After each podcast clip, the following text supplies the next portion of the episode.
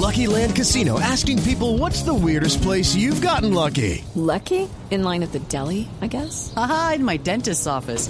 More than once, actually. Do I have to say? Yes, you do. In the car before my kids' PTA meeting. Really? Yes. Excuse me, what's the weirdest place you've gotten lucky? I never win and tell. Well, there you have it. You can get lucky anywhere playing at LuckyLandSlots.com. Play for free right now. Are you feeling lucky? No purchase necessary. Void where prohibited by law. 18 plus. Terms and conditions apply. See website for details. Hablando de deportes, Bogotá le pone cuatro requisitos al eh, regreso de los hinchas al Campín después de los desórdenes de este fin de semana. La doctora Blanca Inés Durán es la directora del Instituto Distrital de Recreación y Deporte. Doctora Durán, buenos días. Muy buenos días, Néstor, a usted y a todas y todos los oyentes.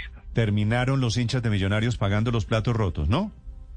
Desafortunadamente sí, eh, en este tema del, del fútbol, pues cuando hay un desmán, desafortunadamente tenemos que tomar medidas que afectan a muchos, pero estamos trabajando fuertemente con Millonarios, con Santa Fe, con Equidad, para que esas medidas que tomemos para evitar futuros incidentes no solamente nos sirvan para evitar violencia, sino que también nos sirvan para generar una nueva cultura de paz alrededor del, del fútbol y de los estadios y que realmente logremos que se pueda disfrutar de este deporte y que tengamos los valores deportivos en el fútbol en, en, Bogotá. Unos matoncitos, el señor Molina y sus amigos terminan haciendo las agresiones y los platos rotos los pagamos los demás. Doctora Durán, ¿cuáles son las condiciones? ¿En qué momento podrían regresar los hinchas al Campín?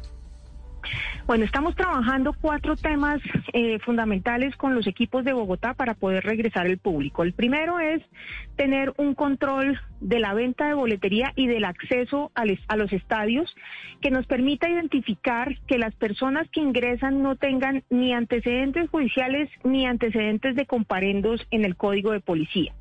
Eso nos va a permitir a nosotros evitar que tengamos personas que ya han venido demostrando violencia en el estadio, pero también nos genera una base de datos con la cual vamos a verificar qué personas van a tener prohibido la entrada al estadio por comportamientos eh, violentos o agresivos sí. en anteriores partidos. ¿Y ese control cómo se va a hacer, doctora Durán? Perdóneme, la interrumpo con en este ¿quién, ¿quién va a pedir cédula o, o, o, va a ser sí, automático? Hay dos mecanismos que estamos mirando con eh, soluciones informáticas que tenemos unas soluciones técnicas que permiten hacer lectura de, de las cédulas para conectar con los ante, con la lista la lista base de datos de antecedentes tanto de la policía como de código de policía entonces, esa conexión sería inmediata y nos permitiría que al momento de leer la cédula se pueda saber si la persona está en alguna de esas bases de datos. Lo segundo, que sería ya más a un mediano plazo, sería las cámaras de identificación facial que nos permiten también verificar qué personas eh, están ingresando al estadio y armar una base de datos de personas. Y el tercero, que va a ser mucho más inmediato y que lo vamos a, comenzar en este momento, va a ser eh, el control con con los equipos tanto de abonados como de eh, barras futboleras para poder tener carnetización, que ha sido un tema que se ha venido discutiendo desde hace mucho tiempo y no se ha podido concretar y que queremos lograr eh, en estos en esta época. Sí, una, ayer veía que en el fútbol inglés una de las maneras de ponerle tate quieto a los hooligans fue mover todos los partidos para mediodía, hora en la cual se supone los hinchas no estaban tan borrachos eh, en ese momento. ¿Han pensado ustedes en esa posibilidad de que de ahora en adelante los partidos en el campín sean en horas por lo menos mucho más temprano?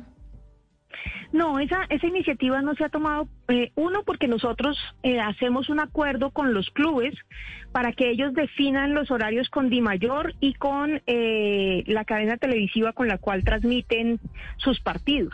Por lo tanto, ellos definen horarios y definen días de realización de los partidos y nosotros hacemos el préstamo del estadio en esos momentos. Como es una actividad privada, es una actividad que ellos manejan eh, con sus eh, con sus ¿Con patrocinadores privados que, y la DIMAYOR, pues nosotros no intervenimos en esos horarios.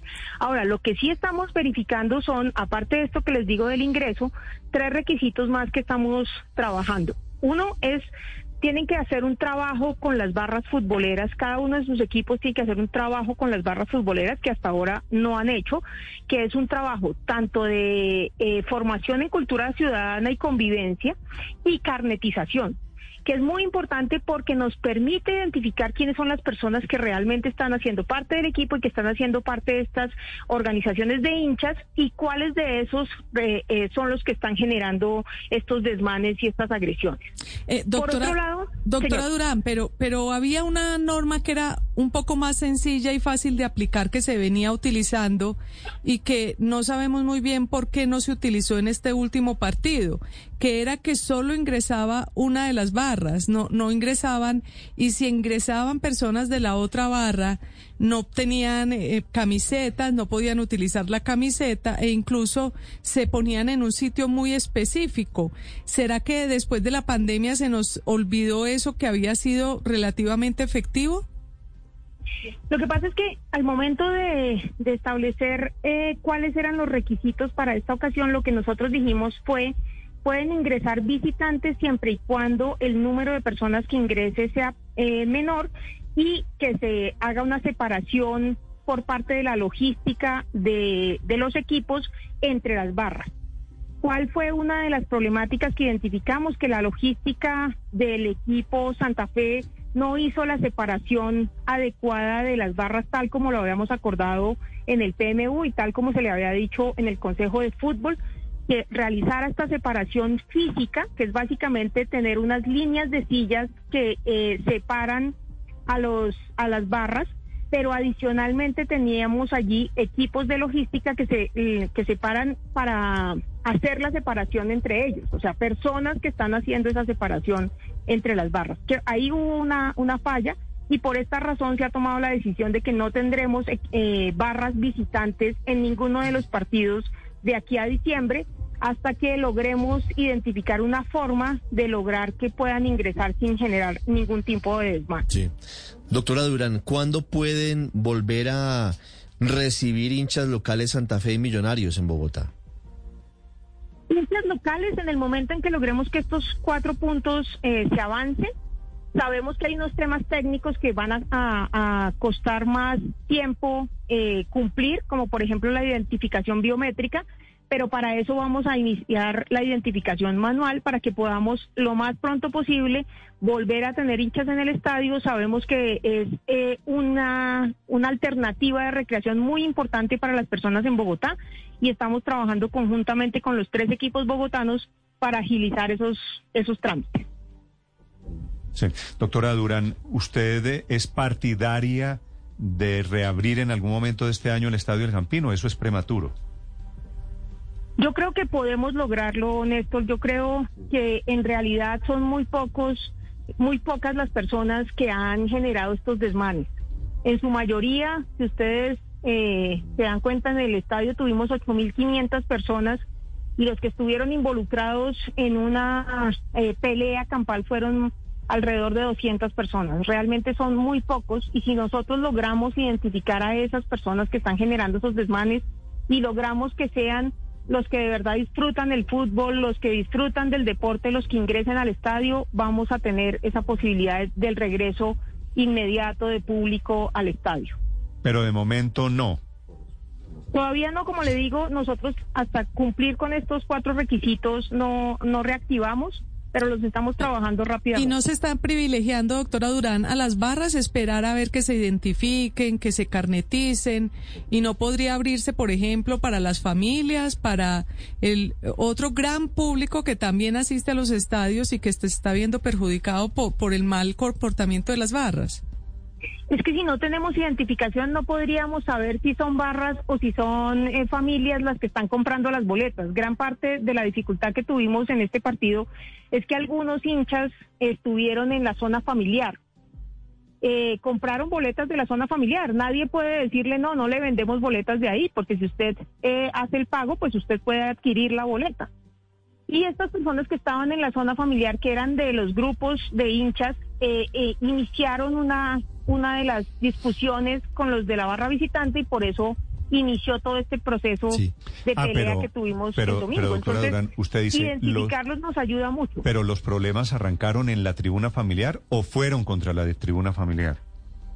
Estamos, pues estamos, eh, revisado todos los videos, básicamente hay ahí eh, varios elementos que estamos revisando.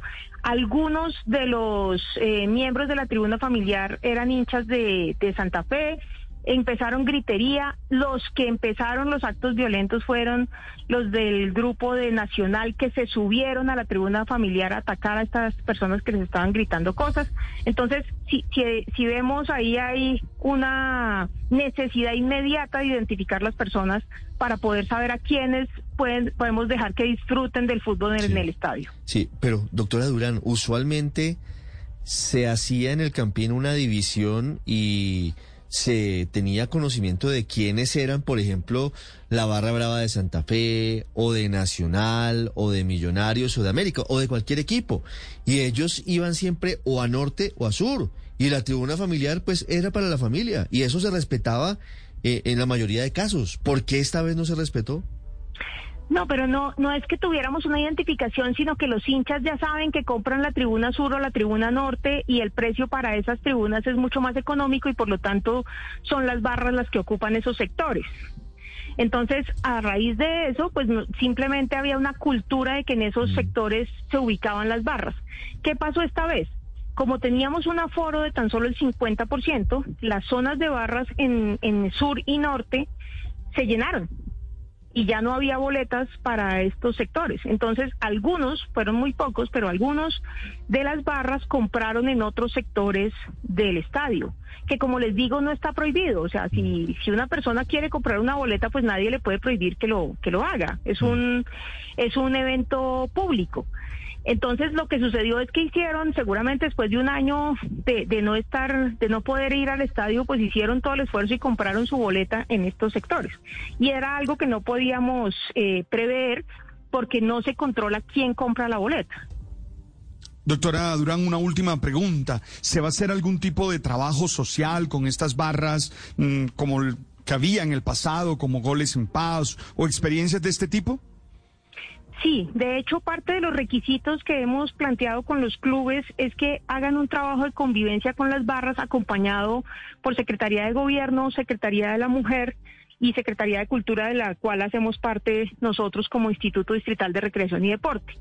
Queremos hacer una reflexión muy fuerte tanto con los equipos, los jugadores, los directivos y las barras sobre cuál es la razón por la cual se están generando estas eh, agresiones y esta forma de violencia en el fútbol.